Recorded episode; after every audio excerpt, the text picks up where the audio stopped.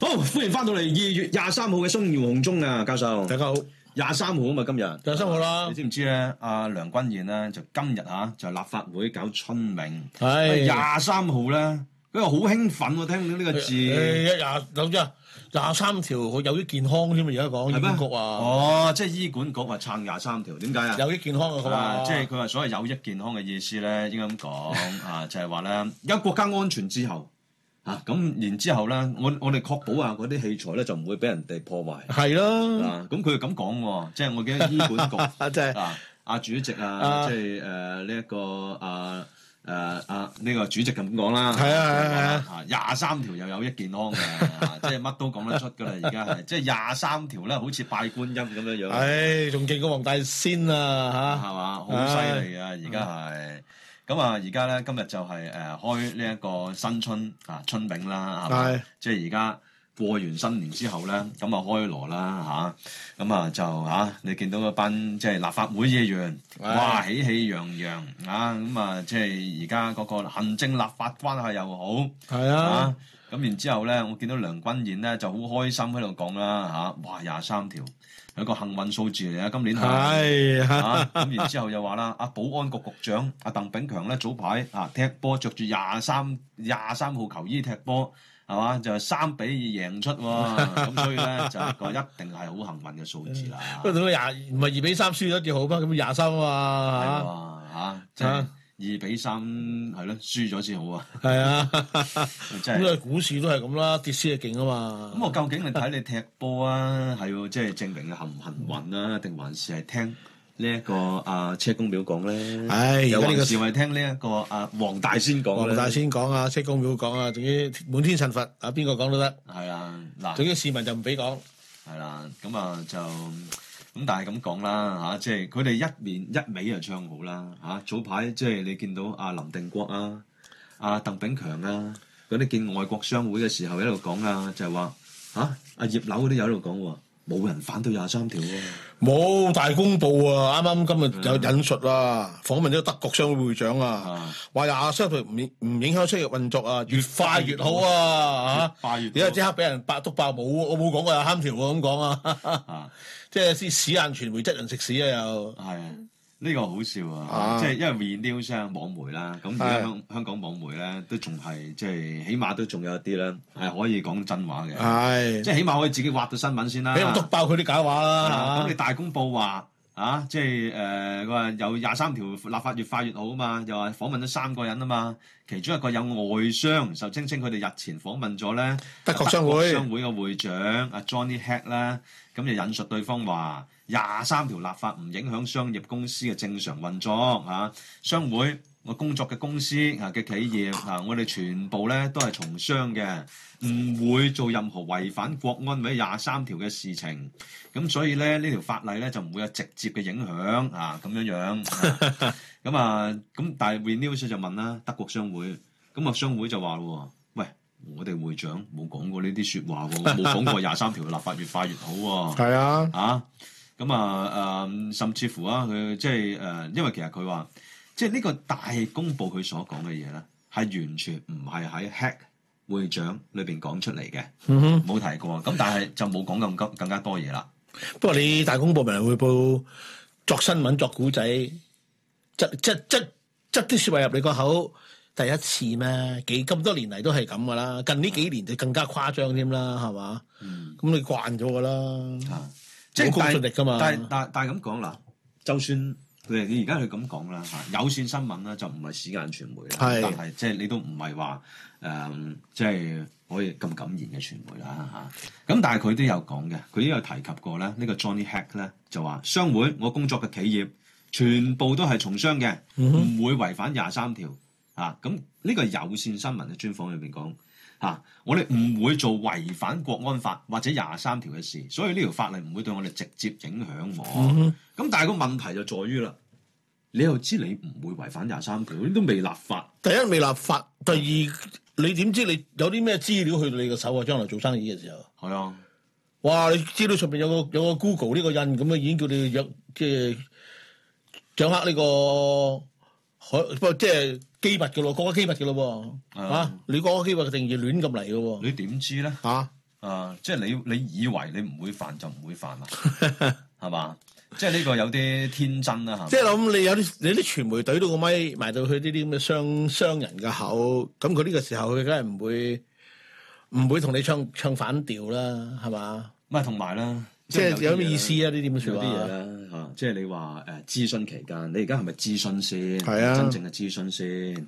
個問題就係話，我哋見到唔係反對派，啊甚至乎有啲建制派嘅一啲大佬係啊，啊，好似你見到曾玉成嗰啲，佢都唔係反對啊，佢佢提出兩個憂慮啫係嘛。啊，打擊打擊會唔會過大啊？哦，即是話會嗱打擊會面會唔會過大一個好重要嘅問題嚟即係你你個氛圍，你睇過份文件，你就知道啊嗰啲講法咁模糊係啊，啊咩叫做國家機密，完全冇定義嘅係啊嚇。咩叫做 unlawful society，係啊嗯又係冇定義嘅，任佢講嘅啊，由呢個即係社團裁判即係註冊官嚟到決定嘅啊。乜嘢叫國家機密？你唔知嘅，你同外國有人話。喂，同鬼佬結婚會唔會都係勾結外國勢力咁樣？都係憂慮嚟嘅喎，真係啊！哇！而家你見見一個外國領事嘅職員，係咪又係歐港勢力啊？任佢講嘅喎，所以其實即係你對懟到咪埋啲個別商人嘅口中，佢佢而家唔同你唱反調，啊套説話咯。誒講客套説話啫。但係唔係你同埋驚啊，因為你曾玉成建制派大佬嚟嘅，民建聯嘅創黨主席、榮譽主席嚟嘅，係啊，係嘛？佢講句説話，只不過我憂，唔係即係我話佢問一個問題啫，會打邊太大啊係！啦，打擊面太大，就係頭先阿教授你講呢 point 啦，係咪都已經俾即係建制派入邊啲人咬，俾阿陳炳恩去咬嗰，啲新興土共啊嗱嘛嗰，啲新興 仲土共過六十年代嗰啲工聯會嗰啲掟炸彈嗰啲啊，佢我覺得佢係啊，佢而家係見人就咬，係係啊。嘛？就話佢乜嘢咧？你而家係咪關鍵時刻造反喎？唉佢仲翻佢舊帳啊！係啊，你嗰日走去理工大學，咪救啲小黃人？係啊，小黃 人啦，跟住然之後又話幫呢個黎智英傳話啦。係啊啊，黎智英你知道啦，而家係被國務院嗰啲咧就定性為國家頭號嘅國安大係啊反嚟噶嘛。王毅去到外國都要俾人講講到黎智英嘅喂，問題啊你話啊！佢係一個乜嘢啊？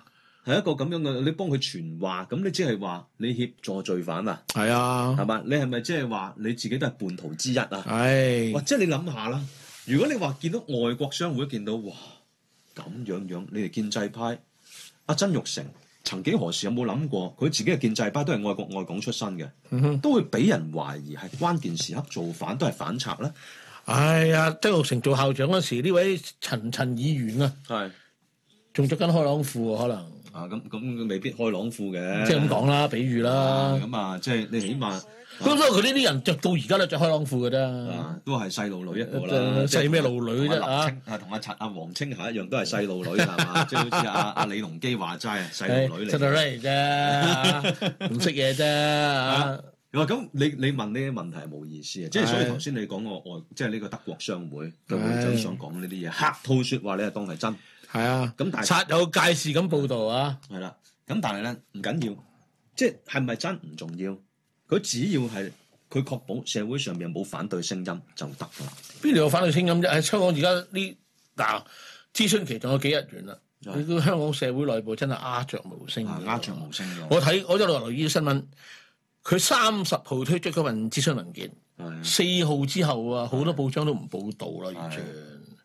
而家而家有啲報章咧，好少一兩日都有有一段仔講下啲內容嘅，嗯但係純粹都係講翻諮詢文件講嘅嘢，嗯冇評論㗎，係啊。啊冇評論㗎。啊，有評論嘅話咧，其實都係你見到喺啲內頁啲專欄就有個別人士仲講下啲憂慮啊，講下嘢嘅。羅奇咯，羅奇呢咪評論咯。啊但係呢評論只能夠喺外國嘅傳媒，即係喺《金融時報》裏邊評論。仲會俾阿葉柳噬你係啊，俾喎，阿葉柳噬，但係葉柳嗰種噬咧就冇乜做功課啊，又俾人哋串翻轉頭。佢呢啲葉柳呢啲噬叫做瘋狗症嗰種噬，係啊係，人都噬。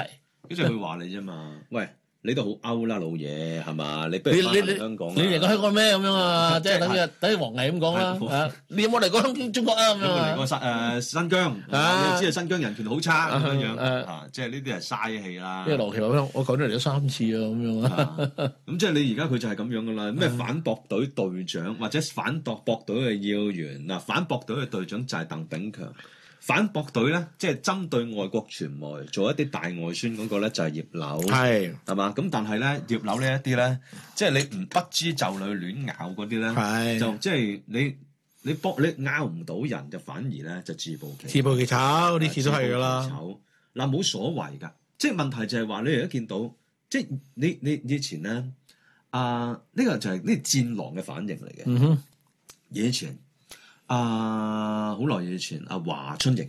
係華春瑩就講過，我哋而家中國咧，即係我哋解決挨罵嘅問題。嗯以前咧，即係我哋國力唔好嘅時候就就嗌我我多啦，係係嘛？而家咧，我哋要挨，我哋我要我我哋我哋唔可以挨罵，我要鬧翻人轉頭，係嘛？即係但係你問題就係你鬧翻人轉頭，你有 point 先得㗎。係你喺國內，即係你喺香港，你話以前挨罵，喂咁你都係因為冇理由你先挨罵啫。係咁但係問題就係話，你而家係啊，你好積極啊，你好快速啊，咁佢即係反駁人哋，反駁完之後，問題就係話人哋信唔信你啊嘛。邊度有公信力㗎？嗯老實講，葉劉就好好積極㗎啦。即係以前你有民主派嗰陣時啦，佢哋呢啲人咧、都要扮下文明，講下道理，睇下文件。係嚇、啊立法會議員出去開會都起碼要上去開會都起碼睇下文件，而家邊度使㗎？所以葉劉嗰啲貨已經，而嚇，所即以葉係譬如好似林素慧啊，抄人哋謝偉俊抄嗰個抄足廿抄抄到二百幾個字啊！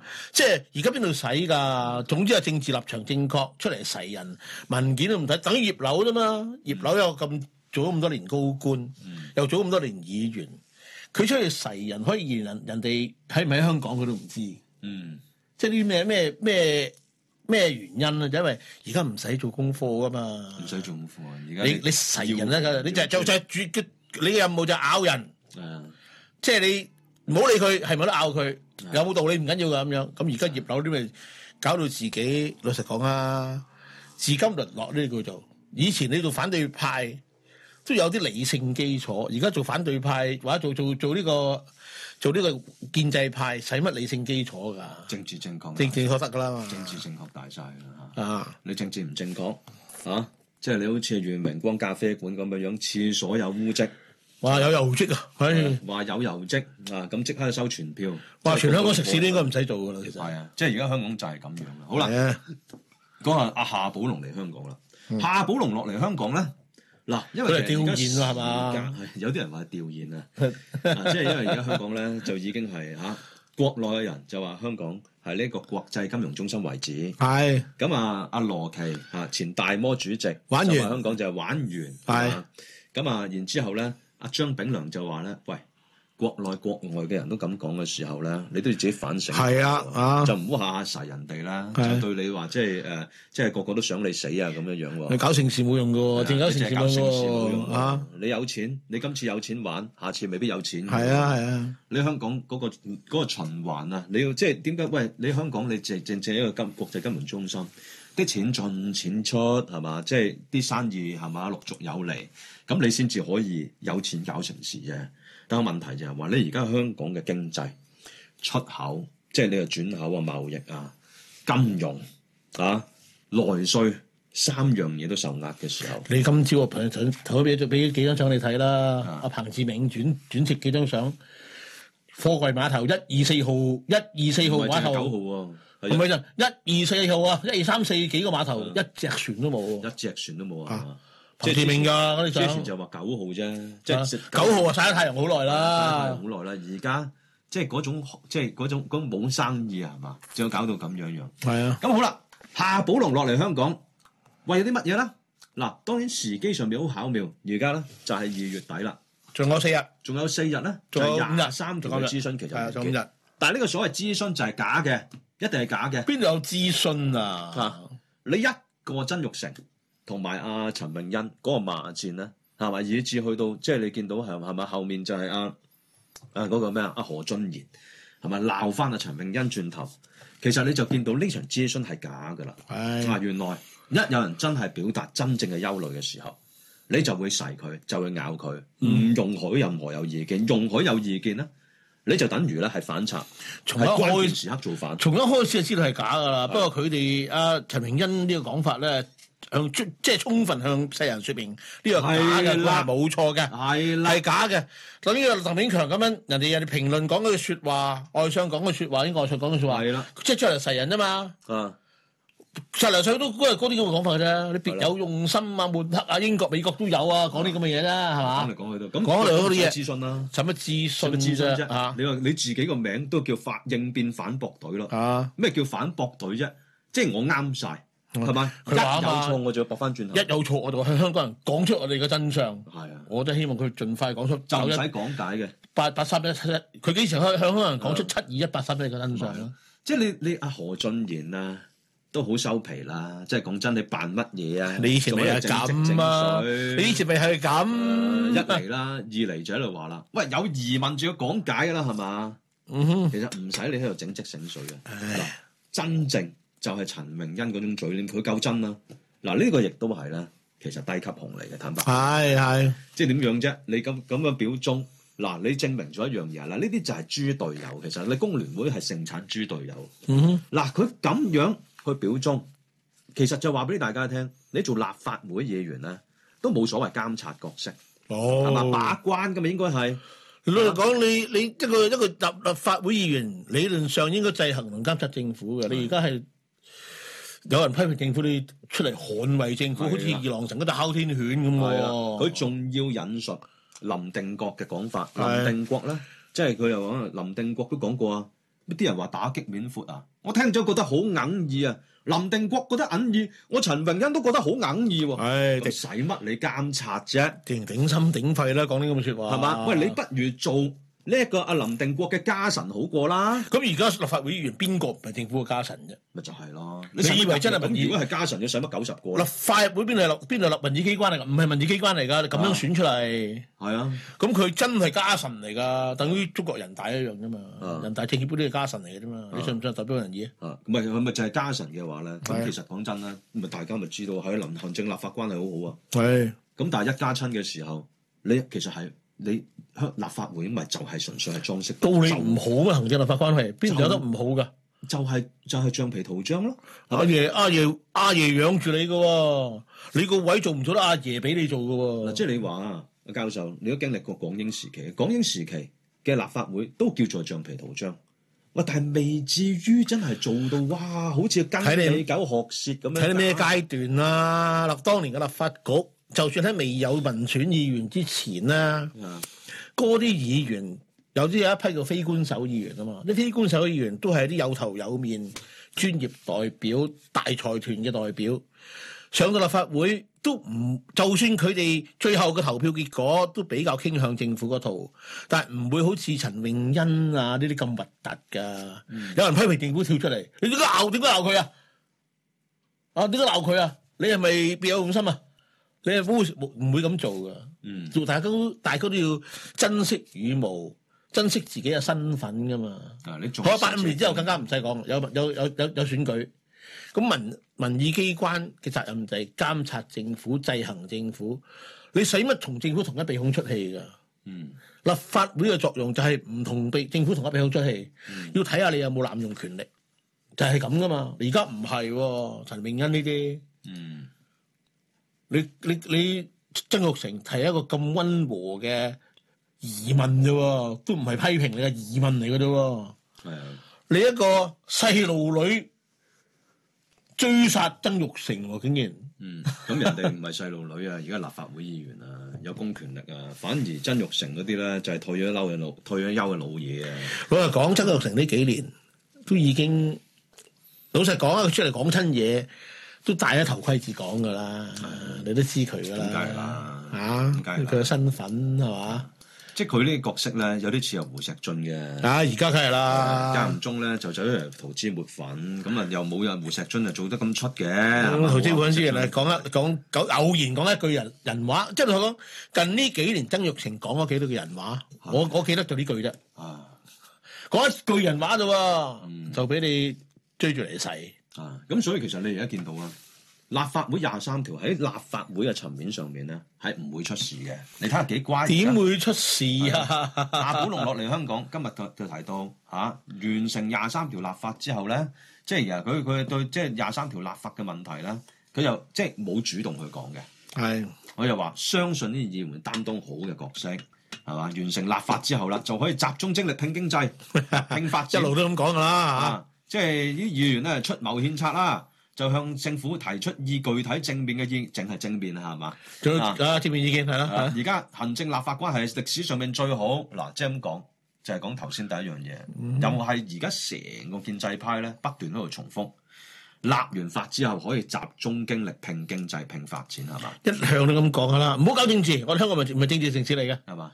回歸前已經咁講噶呢個就係，啦一廂情願。啊嗱，因為咧，你講呢句説話咧，就算未立法，而家啲人已經走定先，就走定係憂慮。我唔使同你傾，喂，我相信你啲資訊係假嘅，係所以費事啦。唉，唔好講啦。嗱，我今日仲喺呢度有 office 咧，我就唔會咧去隔你噶啦。係哀莫大於心死，我用腳投票，係嘛？大家都咁啦，嗱，就係彭博啦。咁其實其實琴日咧就已經係即係做咗一新聞，就係話就數啊，數啊新真加係，坡而家佢有嘅跨國公司嘅數目幾多估唔到差距咁大係啊喎，三倍幾喎，接三倍幾喎，真係，四千二百間，係香港新加一坡千就四係百都唔夠，係啦。咁香港咧係一千三百三十六間。啊四一千四都冇，真係三分之一嘅得翻，嗱，我就記得嘅喺二零一九年嘅時候咧，如果你話跨國公司嘅數告數字咧，香港啊係係有三千，三千幾，起碼三千幾係啊 over 三千幾嘅。係啊，咁而家咧好大部分即係冇公咗二司千呢，冇咗二千幾，我哋而係啦，係略多過新加坡嘅。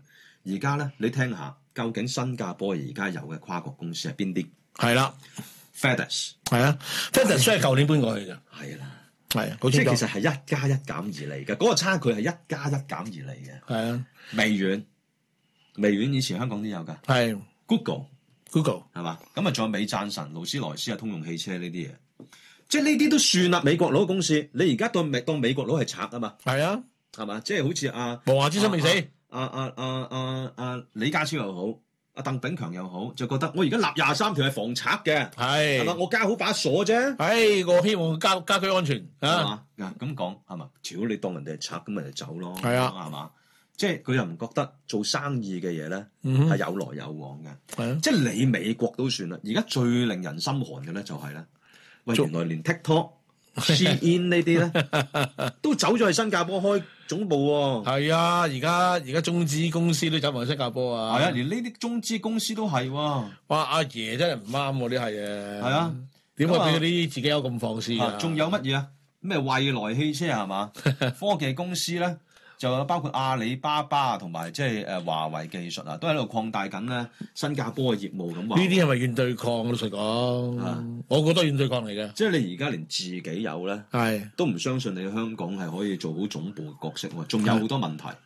咁彭博咧有解釋嘅，即係其實點解會香港喂而家新新加坡會完勝香港咁多？第一個問題就係話你聽你你而家通過咗啦，即係壓制政治抗議，即係呢個國安法。係啊，係啊，講法啦，國安法都已經係咁樣啦，係嘛？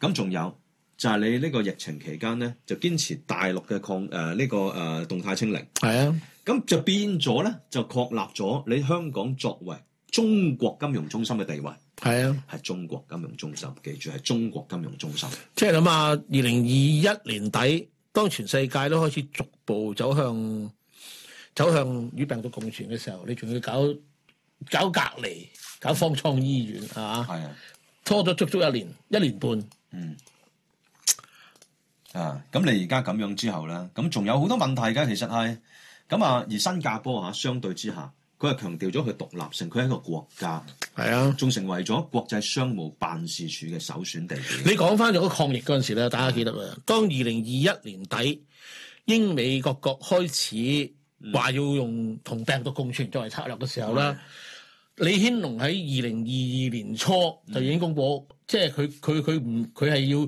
改變政策，佢原本都係跟中國大陸嗰套嘅，佢要改變政策，因為佢唔佢唔可以即係讓呢、個即係呢個抗疫咧係令造成咁咁長時間嘅家庭隔離。記唔記得嗰個幕啊？嗯結果你香港咪繼續林鄭月娥繼續堅持咯，個結果而家見到啦。香港原本有三千幾家跨國企業同埋國際集團嘅總部，而家得翻一千三百幾間，一千四間都唔夠，即係走咗二千幾家。新加坡咧原本得二千零嘅啫，而家去到四千二，嗯即係差唔多香港唔見咗去晒佢嗰度，你可以咁講，就係咁啦。係啊，即係你就係一加一減而嚟噶嘛。係啊呢個數字係乜嘢叫做係你立完廿三條可以聚精會神去發展經濟啫？唔係喎，唔係，可能咁廿三條立完法之後咧，啲啲走咗個二千幾家，即刻翻翻香港，翻翻香港啦，係嘛？係唔開心啊咁啊，真係大家高興係啊啦！第一一家嗱你團聚，廿你未一家廿團三聚條，你冇數清嗰啲咧，嗰啲反賊咧，我就唔我就唔係嚟噶啦嘛係嘛啊！即係你總數之清快啲我，立廿三條，我即刻嚟係啦，咁啊即刻嚟啦，係嘛啊！？咁要呢單新聞真係要揾，又要揾大公報啊，會做啊，又要揾佢哋做啦。係啊咁但係而家咧，即係咁講啦，呢啲係呢啲係笑話嚟嘅啫。但係你見到好多公司，即係我真係嘅，係連講都費事。你要搞諮詢會啊，咪同你講客套説話。係啊，真心話咧，就留許邊啲咧？好似半島電視台呢啲，半島電視台其實我上個禮拜都講過啦，就係佢話即係誒，佢、係引述啦一啲外商，咁之後有人被被揭發出嚟咧，就係、印尼商會。係其中一個印尼商會同埋啲外交官啊，咁佢就話即係誒，喂立廿三條，你乜嘢為之國家機密？就係咁講，咯，係咯，係啊啦。咁但係咧，最後尾你見到鄧炳強又好啊，阿、林定國都好啊，成個諮詢會對啲外商嘅諮詢會，就答咗四條問題，然之後急急腳走人，梗係啦，即係其實佢呢啲唔係叫專會，做樣啫嘛。宣讀啫啊嘛，即係揸住本簿仔照讀一次，跟住係咁要俾你問幾個問題，問問題嗰啲係咪約定嘅已經？係啊咁啊跟住走人，呢啲邊度係諮詢嚟㗎？而且老實講，啱啱琴日 Cool 個平台搞咗個討論會，係阿、周小龍嗯都講得好清楚，佢話佢識佢以前有生意來往嗰啲印尼嗰啲家族公司嘅，嗯全部而家去新新加坡啦已經，係啊，啊全佢都出得同你傾，唔使同你講費事啊啊，費事哀講莫大於心講多都無謂啊，係即係嘛？我同你講，跟住你又話我即係係説三道四。誒呃費事啦。咁、我因為仲有少少生意啫，少少啫。系啊，係嘛？即係唔好連少少都冇埋啊！又對你唔好冇啦，嘢嘅，父不與官爭，你中意講乜就講乜啊你咪中意講咯咯，，你咪玩啊，晒嗯佢咯，自我感覺良好。跟住咪嘛，但係啲生意佬最好噶啦，佢哋揸住有啲錢喺手，有得選擇係啦，我中意去邊都得，咁而且你咩話？新加坡同西方關係好啊！ 呢個就係問題，就係點樣？佢而家詳細分析。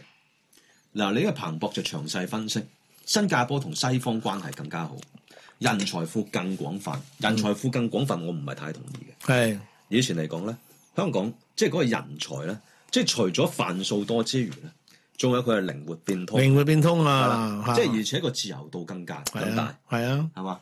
咁所以我覺得咧，即係呢樣嘢咧，就係相對之下，因為有咗國安法，因為二零一九年之後大力鎮壓香港，所以移民潮之下就令到相對下人才庫就會更加所以廣老實泛講啊，嚴格講，而家唔係新加坡贏，係香港自己輸啫，係啦，自己香港自己墮落啫嘛，係自己輸啫。咪就造就咗呢個呢個呃新加坡呢個國黃際金融袍加身啊，富貴逼人來啊，叫頭啊，多謝晒啦， 多謝都唔使講嘅啫，係啊多謝晒啦，啊呢個就係。唉。咁所以咪話咯，你而家你所講嘅咧，就包括係夏寶龍在內，喂，你自己都喺度自欺欺人嘅，咁你中共係咁嘅喎，一向都擘大眼講大話，啊！大家知講話佢照講嘅喎。但係咧有啲表面嘢咧，佢都會再做嘅，即係喺度扮晒嘢啦，嚇、即係譬如好似零一咁樣樣，零一咧就幫佢咧就塗脂抹粉，唉，就係話喂夏寶龍落嚟香港，哇，好好重視香港喎、點解啊？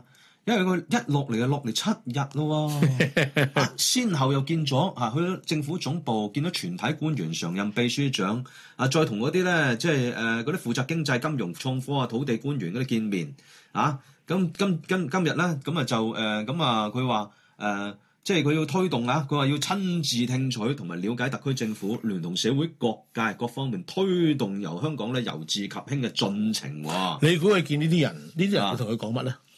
啊，好好啊，咪講乜陳永欣講嗰啲嘢咯，最多啊咪。又係自己你中意聽咁啊啱係你中意聽啊嘛？咁你彭博你會唔會睇？你唔會睇噶嘛，係咪？咪喂俾你食咯，你想食乜我喂俾你食啊咪就做咯。啊場大龍鳳大戲咯，所以呢啲唔係佢話調研啊嘛，真係落嚟調研嘅，就喺邊度調研啫？係啊，調研啦， 即係其實大家喺度互相講客套啊，即係講喺度自己講假話，有乜嘢啊？即係你同呢個乜嘢啊？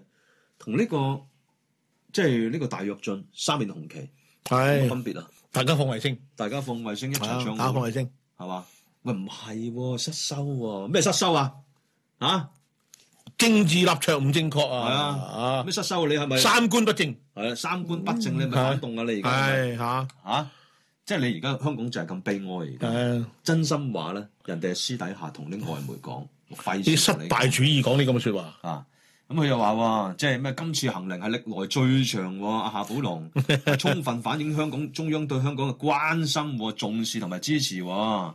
啊，今年係中國啊，即係呢一個咩誒、呃今誒佢又話咩啦？今年係好重要嘅一年 啦。佢梗係重要啊啦嚇，所以佢話佢啱啱琴日人民人民報話，今年啊係中國仍然會係世界經濟發展嘅最大引擎啊， 係幾誇張啊真係。